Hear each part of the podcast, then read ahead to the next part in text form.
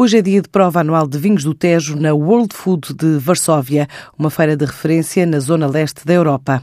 Luís de Castro, presidente da CVR Tejo, explica porque é que a Polónia é um mercado de referência para os vinhos da Lesíria, que leva à realização de uma série de iniciativas previstas para este mês. Existe na Polónia, como se sabe, duas empresas que são capital português, que é a Biadronca, que toda a gente fala que é da João Martins, e também a Eurocash, também é outro grupo cash and carry que vende muito na Polónia.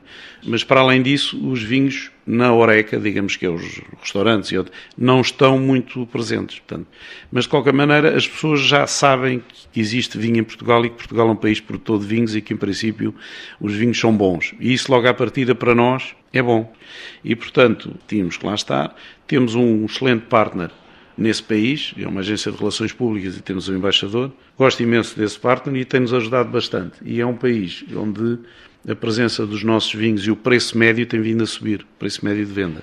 Em termos de exportação, já é, hoje em dia, o segundo maior. Nós temos em abril a grande prova anual, temos um roadshow, temos uns programas com a Associação de Sommeliers Polaca, depois temos uma visita inversa, portanto, de produtores, de importadores, que terá lugar em setembro. Vamos estar na Eno Expo em Cracóvia também em novembro.